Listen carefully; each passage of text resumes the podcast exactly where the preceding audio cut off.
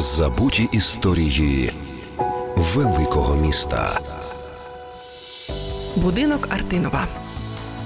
Вишуканий жовто-білий палац, що на розі вулиць Пушкінської та колишньої Караваївської, сучасної Льва Толстого, є гарним завершенням колишньої Ново-Єлизаветинської вулиці. Нині він вважається справжньою перлиною міста, а колись будувався як звичайний прибутковий будинок для родини купця Сніжко. Споруджений у 1901 році за проектом відомого тоді архітектора Артинова, завдяки насиченій пластиці фасадів та мальовничому силуету, він по праву увійшов до списку найгарніших споруд столиці. Щойно будинок був зведений, як на першому поверсі в ньому розмістилися популярний серед киян мануфактурний магазин Діло, бакалійний магазин, перукарня, а на верхніх поверхах квартири.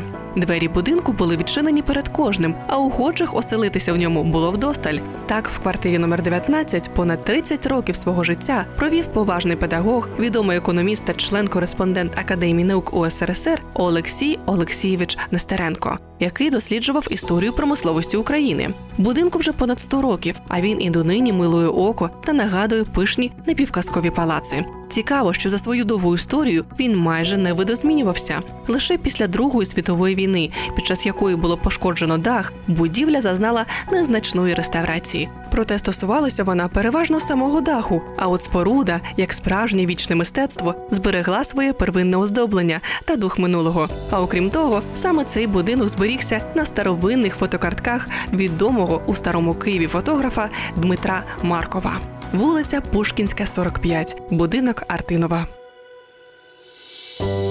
Забуті історії великого міста з Оленою Моренцовою. Повна версія щонеділі о 13 на радіо Вісті.